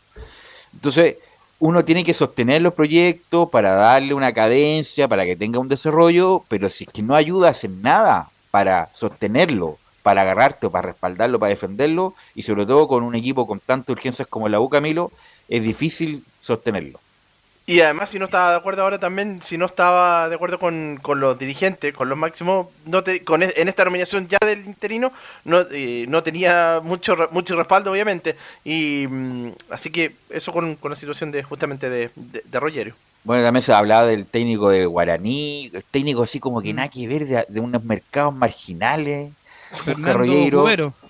Claro, bu- buscando de a dónde los, o sea. Es que hay poca co- plata en la web. No, pero la U por lo por lo- un argentino que estaba acá, insisto, la U con Kudelka fue a buscar el mejor técnico del fútbol argentino en ese momento, después bueno se cayó, pero pero esos nombres marginales, eh, la verdad cuesta cuesta creerlo, Felipe. Pero por Sí, eso, entre hecho- todos, antes, Felipe, Sí, entre todos esos nombres, es mejor, eh, si- por eso lo que se nombra de Giovagnoli o cualquiera sería mejor que Giovagnoli que, que cualquiera de esos que, que no conocen el mercado. Claro, por eso te digo que hay, hay varios en el mercado chileno que yo creo que son podrían tomar el fierro caliente, Felipe. Sí, y, y de hecho, ¿se acuerdan que Luis Rogerio hizo un viaje a Perú y mucho se mencionó que, que andaba haciendo? Decía que era de vacaciones o andaba viendo algo con la familia. Bueno, Alianza Lima le ofreció el puesto a Luis Rogerio como director deportivo. Pero eso es, real el o, del viaje. eso es real o fake news, Felipe. No, eso es real. realidad real, ¿dónde- Velo. bu- porque cómo va a estar negociando si está a cargo del equipo si fuera así buscando clubes. pero. Felipe Felipe Felipe si fuera así yo lo he hecho o sea eh, hoy día mismo lo he hecho obviamente si fuera así porque como si tienes tienes tienes un cargo importante y andas buscando pega por otro lado no eso no resiste análisis y es más te vas sin sin ni derecho a, a nada Es una, es una falta de eh, respeto a la institución. Por eso te pregunto pues, yo, ¿eso es verdad? Eso es verdad, porque acuérdate, Rogerio, ¿cuántas veces digo, ustedes creen que yo voy a soportar esto? Me vine con mi familia a Chile, a, de Ecuador a Chile, donde era Pelé, a estar para justamente para soportar esto. Obviamente que no, po. entonces hay que tener cuidado respecto de esos dichos, de repetir algunas cosas si es que es real. Porque si fuera real, es de la, es de la máxima gravedad y ahí obviamente que no resiste análisis y, y deberían firmar el finiquito cuanto antes. Y al respecto de lo otro, Velus, eh, también, eh, bueno, va a ser la, eh, definitivamente, por mientras que ya se dé todo y se solucione el tema de Luis Rogerio, la dirigencia se va a hacer cargo del tema de los refuerzos y el tema de también de buscar el reemplazante de Santiago Escobar. Estoy hablando de- del presidente Michael Clark y Christian Auber, porque Christian Auber ya tiene a su candidato y todos sabemos que es el Vitamina Sánchez, el que corre con más ventaja por los otros nombres que suenan, porque ha sonado este uruguayo Diego López, pero yo lo veo muy lejano porque él tiene ofertas del fútbol italiano en el Chievo Verona y es imposible que llegue a, a Chile. No, no hay Y nada el otro imposible, nombre es no hay Dalcho. nada imposible. Ahora. Volva- y, y Sebastián Miranda, ¿qué dice al respecto? ¿Va ¿Es verdad que va a incorporar algunos cortados? Incluso se habla de, de Luján, eh, no sé, de varios jugadores que están cortados. ¿Los va a incorporar? ¿Lo incorporó ya al entrenamiento Felipe Elguino? ¿Puede contar algo al respecto no? Sí, al respecto de eso sí, cuando pudimos hablar eh, fuera de micrófono ayer con eh, Nahuel el gato Luján y bueno, él eh, se refirió y dijo, que yo le pregunté textualmente así si iba, si lo iban a considerar y dijo, pues estamos entrenando, así hablando con su acento cordobés que tiene. Que, que iba a estar dentro de las posibilidades, pero sí también pudo averiguar también en otras fuentes que también él y eh, los cortados como Junior Fernández, eh, el mismo eh, Cristóbal Campos Vélez, eh, serían los que volverían a, a ser nominados nuevamente en, en esta eh, en este Rápido, plantel Felipe. que estaban eran los tres que estaban cortados tanto Junior Fernández como Cristóbal Campos Vélez y también bueno Nahuel Luján que recordemos que él había dicho Está que se inscrito había Luján, caído de ¿o no? caballo Luján no está ¿Mm? inscrito, po. sí sí está inscrito Está inscrito ya. Sí, No, pero no es la respuesta de Luján para lo que pasa en la U. pues, no, no va por ahí, po, va por ahí. es que no hay por- defensa, pues Velo. ¿De dónde sacáis un par de centrales? No, por eso, no los tiene pero, la U. pero- no los pero tiene, no va por tiene. Luján, por Luján no, no, no es la respuesta. pues, A, lo mejor tiene más personalidad que varios ahí, eh, pero, pero, pero no la respuesta. ¿Algo más, Felipe? Sí, eh, tenemos algunas declaraciones eh, de lo que pasa con, bueno, con Deportes La Serena. Estuvimos hablando con el capitán Rodrigo Brito, quien habla y menciona, dice, hemos caído en esa irregularidad. Claro que ganándole a la U nosotros vamos a estar mucho más tranquilos dentro de lo posible. Pero aún así este, hay que seguir escalando en la tabla porque puede que le ganemos, y ya nos ha pasado, eh, puede que le ganemos a Universidad de Chile y que el próximo partido no podamos ganar, entonces hemos caído en esa irregularidad que no, nos va nos mantiene donde estamos en estos momentos.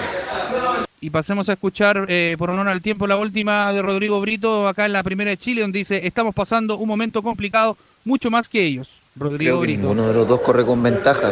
Lamentablemente nosotros estamos pasando un momento complicado, mucho más que ellos, entonces aquí no, no corre la ventaja, independiente de que también estén cerca del, del descenso, todos los problemas que estén teniendo eh, de manera interina, dirigencial, me parece que, que- que no corren dentro de la cancha. Velus, eh, para cerrar eh, ya esto del informe del día de hoy de la Unión de Chile, eh, el equipo se los voy a repasar eh, rápidamente, el que ¿Qué hay paró... equipo? ¿Hay equipo? Sí, A el ver. equipo que preparó el eh, técnico El- Sebastián el Miranda Seba. con Hernán Galíndez en portería. Lateral derecho Daniel Navarrete, Jair Salazar de central acompañado de Bastián Tapia, Marcelo El Chelo Morales y en el mediocampo estarían Pausa, Israel pausa, Poblete. pausa, pausa, pausa, pausa. Salazar, ¿de ¿quién es Salazar? Jair Salazar es un jugador juvenil que ¿Cuántos estuvo con tiene? Hernán Caputo 16. Es un sub 16, sub 17. ¿Y va a jugar la él? categoría. Sí, ¿Va a jugar él? sub-17. Ese Él fue el, Sala- el- el- Va a jugar él, va a debutar en el Santa Laura con 15.000 personas, va a jugar él. este es el equipo que, pa- que paró él por lo menos. Ya, Yo no sé si vaya a ir porque Car- Ya, cortado. ok, ya. Sí. Sigamos. En el mediocampo va a estar Israel Poblete acompañado de otro que aparece, Mauricio Morales. Ah, Ya. Y en eh, ya en estos tres eh, que son eh, zona de volantes, Darío Osorio, uno de enlace Jason Vargas y el otro volante por la izquierda, Lucas Asadi, para dejar solo al Chorri Cristian Palacios. Dejó fuera a Ronnie Fernández. Ya, mañana vamos a, obviamente, a madurar la formación de la U. Gracias, Felipe, muy amable. Muy buenas tardes. Vamos a la pausa y volvemos con Colo Colo que juega el jueves con Alianza Lima.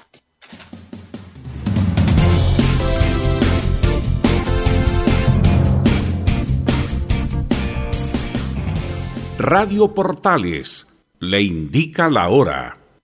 Las 2 de la tarde, 37 minutos.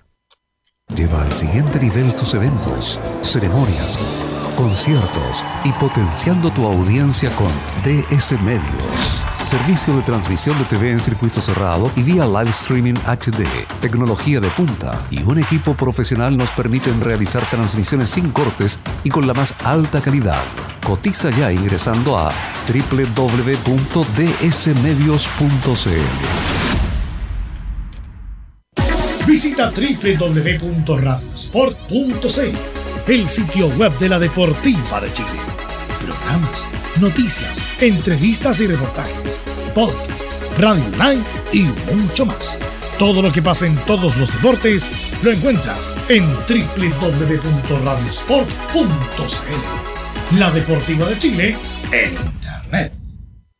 Comercial IAC y Compañía Limitada. La mejor calidad mundial en laminados decorativos. Comercial IAC y Compañía Limitada es Pertec en Chile. San Ignacio 1010.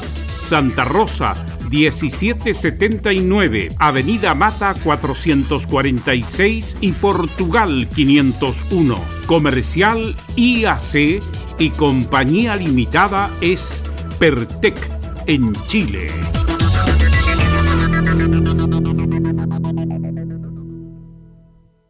Desde todo Chile. Desde todo Chile. Y para todo Chile. Y para todo Chile. Portales Digital está en todas partes. www.radioportales.cl Un acercamiento electrónico a todo lo que pasa en el fútbol. Escuchas Estadio en Portales en su edición central.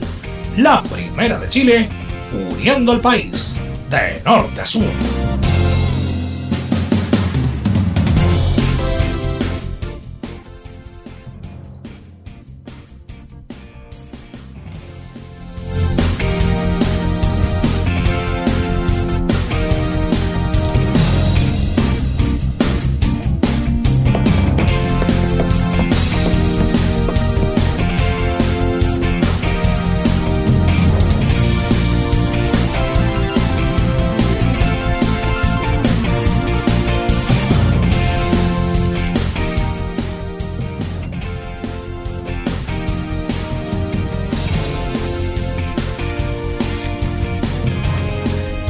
¿Estamos ya o no? A ver. Bueno, estamos de vuelta, algún problema tiene Velo. Vamos de inmediato con lo que él anunciaba. El informe que lo entrega Nicolás Gatica con Colo Colo que mañana juega con Alianza Lima. Nicolás Gatica, ¿qué tal? Buenas tardes. Sí, buenas tardes. El equipo de Colo Colo que llegó ya por la noche del día martes justamente a Lima, Perú. Ahí hay fotos obviamente del, del sitio oficial de Colo Colo de Maxi Falcón, de varios jugadores y por supuesto también de José Daniel Morón. De hecho, Colo Colo oficialmente dice lo siguiente en su Twitter.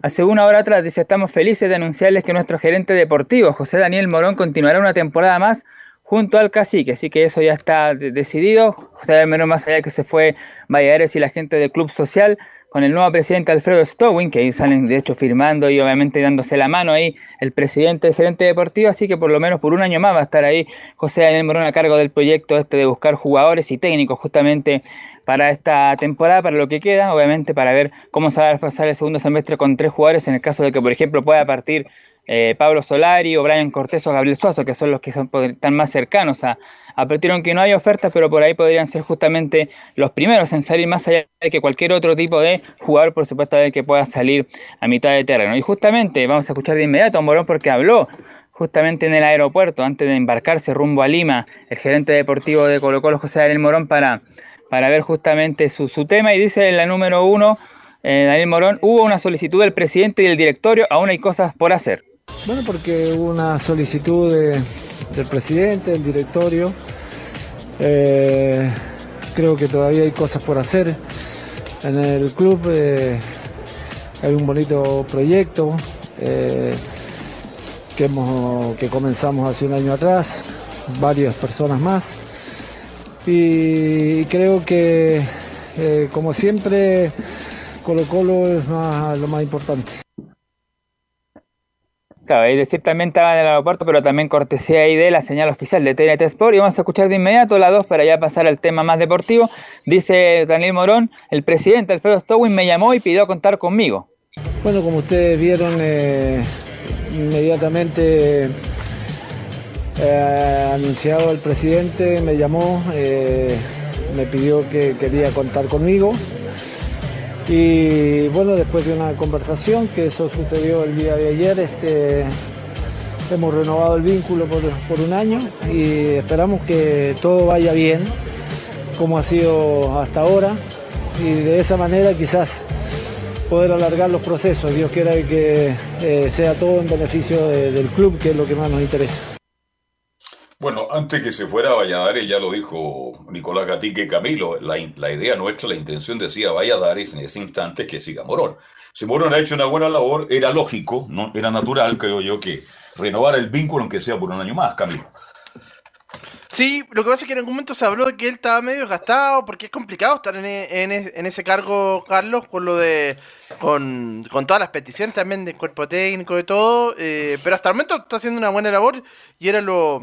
Lo, lo- obviamente que, que continuar era una de las. A mí no me sorprende, a mí yo creo que era lo, lo correcto. Se jugó la acción del nuevo presidente y por lo menos Morón va a seguir un año más a cargo de la esta misión que la ha cumplido relativamente bien Nicolás Gatica.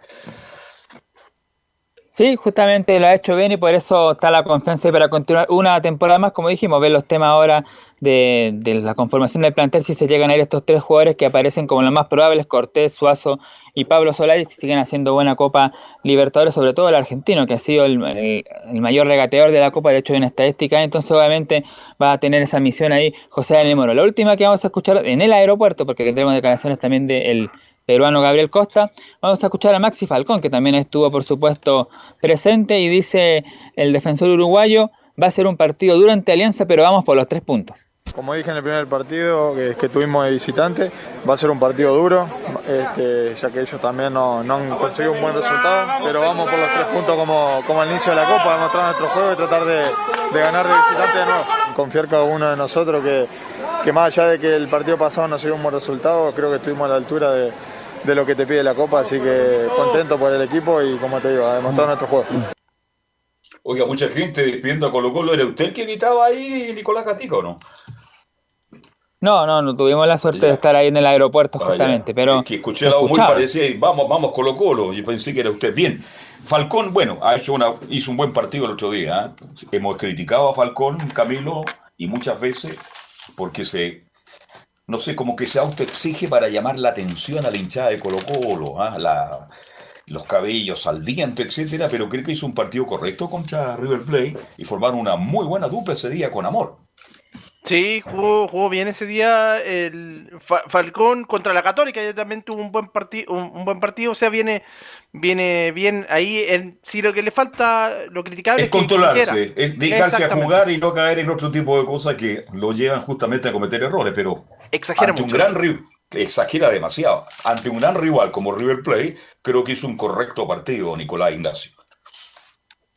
Sí, obviamente cuando dicen justamente cuando llegó el defensor argentino ex Vélez, Emiliano Amor, ahí se ordenó porque tenía la otra parte Falcón eh, que a lo mejor eh, no está ordenado, pero ahí lo, lo- marcó mejor. Pero claro, ha, ido mejorando, por supuesto, ya son prácticamente dos años. Llegó a mediados del 2020, justamente en pleno proceso de, de Colo Colo yendo al descenso, peleando ahí por esa por no bajar a la primera vez, entonces obviamente ya lleva un, tiempo, ya se ha ido acostumbrando como ese Colo Colo, de hecho, bueno, su hijo nació acá, ya lo han mostrado varias veces en redes sociales, incluso con camiseta de Colo Colo el hijo, de hecho creo que también es socio ahí el, el- el hijo de- del defensor uruguayo, así que obviamente se ha identificado ahí el defensor uruguayo. Justamente hablando de la defensa, todavía tiene la duda ahí el técnico Gustavo Quinteros quién va a acompañar justamente el uruguayo, si va a ser Matías Saldiva, que también ha ido recuperando su nivel de a poco, no por supuesto el nivel que se le conocía antes de la lesión, pero por lo menos es más confiable y porque todavía tiene algunos dolores en la rodilla, y Emiliano Amor que sufrió incluso en el partido frente a River Plate, y también está la duda del portero Brian Cortés, aunque según algunas informaciones dicen que Cortés llegaría para el partido del día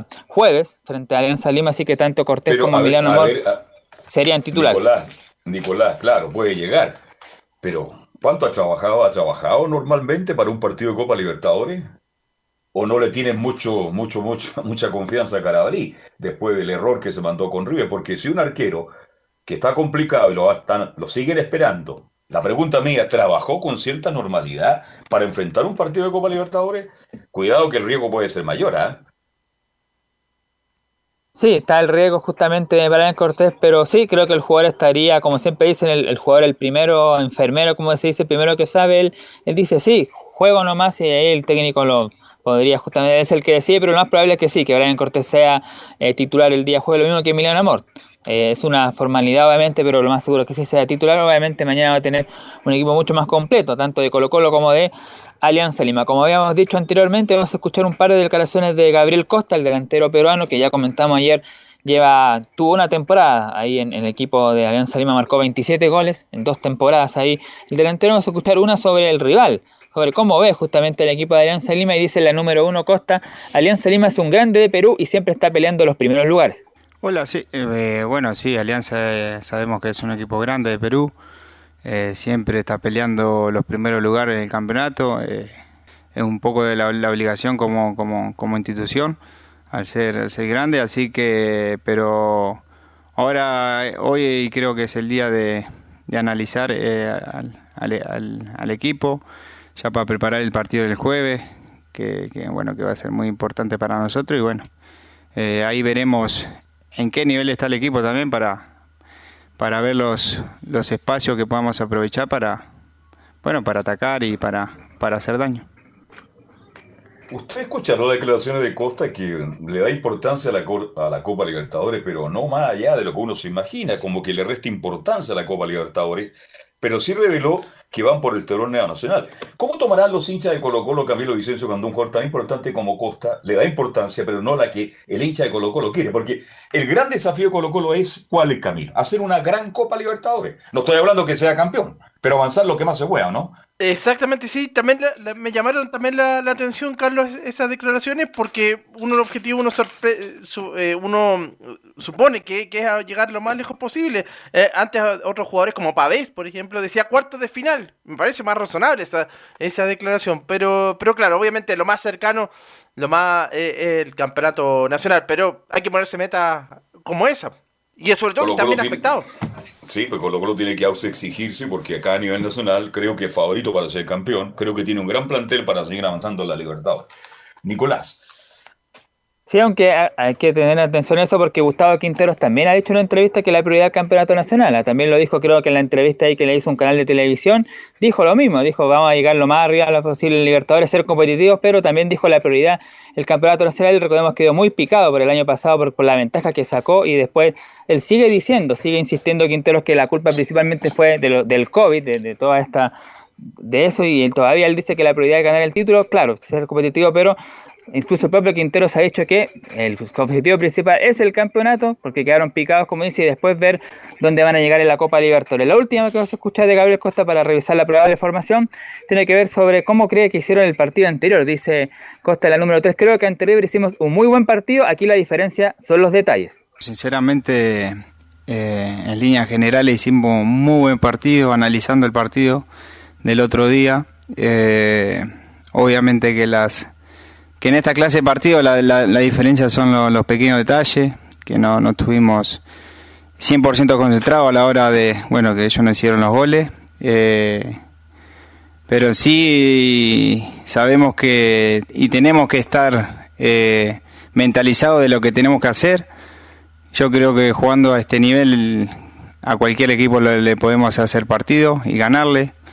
Eh, lo único que tenemos que hacer es enfocarnos y prepararnos para, para cuando nos toque esos partidos también importantes, que, el, que el jueves va a ser uno de ellos, así que eh, no va a ser la sesión, así que, pero, pero en sí nos fuimos muy contentos y ahora, bueno, preparando el partido del jueves para, para llegar muy bien. Se enfrentan dos grandes del fútbol chileno y peruano. Alianza Lima, el más popular, lo decíamos ayer, lo comentábamos. Y Sporting es un equipo transversal, pero representa un sector muy importante de la sociedad peruana. Alianza transversal, pero representa la clase baja, baja, el equipo del pueblo. Y universitario, transversal, pero representa un sector de la clase media muy importante peruana. Así se maneja, igual que en Chile, pues si los clubes representan un sector de la sociedad. Así que va a ser un partido lindo, un partido duro, más allá en amistad. Yo estuve ahí una vez cuando se agradeció a Colo Colo. Yo estuve en la Alianza de Lima en un gran asado, compartiendo con viejos dirigentes y jugadores, cuando Colo Colo fue muy generoso con tres refuerzos que le envió cuando hubo la desgracia aérea. Pero esto es Copa Libertadores, Camilo, y Alianza también necesita ganar. Necesita ganar y ganarle Colo Colo como que le daría cierta tranquilidad, porque a nivel de Copa Libertadores hasta ahora no lo ha hecho bien. De hecho, antes del partido que se jugó acá, había una estadística que hace muchos años que Alianza Lima no gana un partido por Copa por Copa Libertadores. Claro, la tengo, la tengo, la, estadística, sí. La última vez fueron 10 años, exactamente el 12 de marzo del 2012, cuando ganó justamente como local 1-0 al cuadro de Nacional de Uruguay. De eso han pasado 26 partidos y solamente tiene empates y derrotas el equipo de Alianza Lima. Pero lo que 26 partidos para Colo Colo sería importantísimo porque ya le serviría para ir eh, prácticamente después eh, posicionándose bien para la, para la clasificación a la siguiente fase. Después tendría que definir acá con fortaleza. Exactamente. Tenemos la posible formación, Nicolás Ignacio. Sí, la probable formación de Colo Colo. Mañana vamos a tener más, por supuesto, más, más, eh, acotada, tanto la de Colo Colo como la de Alianza el resultado del partido. Mañana tenemos, entregamos el resultado del partido incluso. Ya. Claro, vamos a tener la formación de ambos equipos. Por ahora, hoy día solamente la de Colo Colo, que sería con Cortés o Carabalí, o Paso, Falcón, Saldivia o Amor y Gabriel Suazo, Fuentes, Pavel Gil, Solari, Lucero y Costa. Bien. Mañana seguimos porque mañana juega Colo Colo, Nicolás Ignacio. Que tengas muy buenas tardes. Igualmente. Chao, chao. Bien, vamos de inmediato con don Laurencio Valderrama, todo lo de, colonias, lo que pasa también en la Champe. Tenemos un partidazo esta tarde, Laurencio Valderrama. Laurencio. Está por ahí, Laurencio Valderrama. Sí, pues, eh, eh el saludo y ciertamente vamos con la ¿A dónde está? Porque usted, ¿dónde está? la Champions League. Eh, está, ¿A dónde está? Perdón, dígame, Laurencio, ¿dónde está? ¿En qué lugar está? Sí, aquí estamos en el búnker, pero estamos al mismo tiempo dentro de la conferencia de Gustavo Quinteros, así que por eso estamos saliendo ah, eh, por, doble vía. Recordemos, todo lo de Quinteros irá en un rato. Eh, no, lo que le quería comentar un poco, Carlos, brevemente era las reacciones del partido de Villarreal ante Liverpool. Eh, ganó el cuadro de Liverpool 3 a 2. Eh, y con una gran remontada del cuadro inglés. Partió ganando 2-0 Villarreal el primer tiempo, pero lo da vuelta a Liverpool en el complemento. Vamos de inmediato con Nay Emery, quien explica la derrota y dice: eh, Sabíamos que sería muy difícil. seguía pensando que era muy difícil. eh, cuando juegas una eliminatoria de semifinales contra cualquier equipo, en este caso el Liverpool, tienes que hacer las cosas muy bien, rozando la perfección, la excelencia por momentos y en dos partidos, en 4.45 minutos, pues eh, lo puedo resumir en 45 buenos defensivos allí el primer tiempo, 45 eh, malos allí con el 2-0. Ofensivamente allí no tuvimos opciones de hacer más, pero nos veníamos con un, con un resultado que, que, bueno, nos podía abrir posibilidades. Eh, ¿Usted vio el partido, Camilo? Ganaba 2 a 0 el primer tiempo Villarreal. Era fiesta, era fiesta con 23.000 españoles gritando como locos. Y resulta que el Liverpool, que es un tremendo equipo que a uno le llega por todos lados, llegaban por izquierda, por derecha, por arriba, por abajo. Al final lo dieron vuelta y resulta que el Villarreal lamentablemente quedó fuera de camino. Sí, me gustó, Carlos, como decía. Me gustó el primer tiempo del Villarreal. Fue superior a, en este caso, al Liverpool. Y el segundo tiempo, claro, mejoró eh, el equipo inglés. Y ahí se nota que es que uno de los mejores equipos del mundo.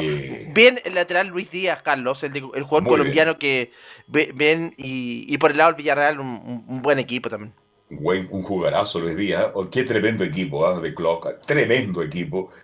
Un equipo que va perdiendo 2-0 en la Champions y tiene la capacidad para jugar tan bien como lo hizo el segundo tiempo y darlo vuelta. Es un equipo, es favorito. ¿ah? Yo no sé si pasa el sitio o el Madrid esta tarde, pero el que pase se va a encontrar con el Liverpool. ¿ah? Y se va a encontrar con un equipo que es favorito para ganar de nuevo la Champions. Así que ahora sí, estaremos muy Ahora, ahora se salió del búnker, ahora lo escucho muy bien. Ahora sí. Ahora sí, no, estábamos ahí por, interno en otros asuntos también importantes. Personales eh, particulares, me entiende. Carlos, y justamente eh, eh, la segunda que vamos a escuchar es, el objetivo era marcar el primer gol, pero sabíamos que el esfuerzo del primer tiempo nos podía pesar. Hoy el objetivo era marcar el primer gol. O sea, marcar el primer gol para acercarnos y, tener esa fuerza de, poder hacer, estar cerca de la remontada. El segundo gol nos ha reforzado mucho, pero sobre todo porque el primer tiempo hemos hecho un esfuerzo muy grande que también sabíamos que podía pesar el segundo tiempo, pero que lo teníamos que asumir, ser capaz de luego tener gente preparada para dar un impulso, pero quizá eh, la lesión de Gerard Moreno es la que a nivel emocional para el equipo es duro, por lo que él nos da en el terreno de juego, nos hace estar allí, nos hace codearnos con Banjik cuerpo a cuerpo, nos hace codearnos con, con la última línea defensiva de ellos y ser capaces de los demás entonces a partir de ahí encontrar muchas cosas. ¿no? Y eso ha sido el primer tiempo, pero, pero ya con él con menos cualidades y con la esfuerzo que hemos hecho el primer tiempo, el segundo tiempo ya no éramos el mismo equipo. No éramos el mismo equipo, pero había que aguantar, eso eran las declaraciones de Unai Emery, quien reconoció la legitimidad, por supuesto, del triunfo de Liverpool. Liverpool que llega a su décima final de Champions League, tuvo seis eh, títulos y tres partidos que perdió. Uno de los seis títulos, recordemos, esa histórica remontada ante el Milan en el año 2005. Así que eh, linda final la que se viene el, 28 de mayo eh, entre Liverpool y obviamente Madrid el o el City. Exactamente, así que eh, eso, sería con el... Ah, y disculpa Camila, dale. Sí. No, pero remarcar sí también que no pase lo de Rulli, el arquero del Villarreal, que por lo menos fue... Uh, se comió los tres, no, para mí se comió los tres. Exactamente, sí, el primero que fue se, de, túnel. Se, fue, se fue de túnel, ¿eh? Se fue de túnel dos veces y se comió el tercero, salió muy mal, salió al estilo Bravo, porque Bravo es un tremendo arquero, pero también de repente sale, ¿se acuerda cuando salió en España por el Campeonato Mundial Bravo? No sé qué salió jugó más la pelota, entonces ahora llegó a destiempo el portero Rulli, y con un arquero de esa categoría, indudablemente que es difícil llegar a una gran final, pero gran campañón del Villarreal, que es un equipo grande, importante, pero que no tiene los recursos que tiene el Liverpool, mi estimado Laurencio Valderrama. Eh, eso sería con el, con el tema de la, de la Champions League, y el día de mañana vamos a estar con declaraciones de Lucas Di, Di el buen delantero de Everton en la previa del partido ante el cuadro de Sao Paulo y por supuesto el resto de las informaciones de las colonias. Muchas gracias, Laurencio. Buenas tardes. ¿Algo más, Camilo Marcelo Vicencio? Buenas tardes. No, dejarlo invitado, Carlos, recordar las transmisiones de, esta tarde. Primero, eh, Deporte de Antofagasta con Liga Deportiva de Quito. Y en la noche, a, las 21.30, eh, Sporting Cristal, Universidad Católica. Bien, y saludamos a toda la gente de AM 1180 de la amplitud modulada. Portales, por toda su plataforma, Estadio en Portales. Gracias a nombre de todos. Seguimos mañana a la una y media haciendo Estadio Portales. Chao, gracias, buenas tardes. Llámame, gracias.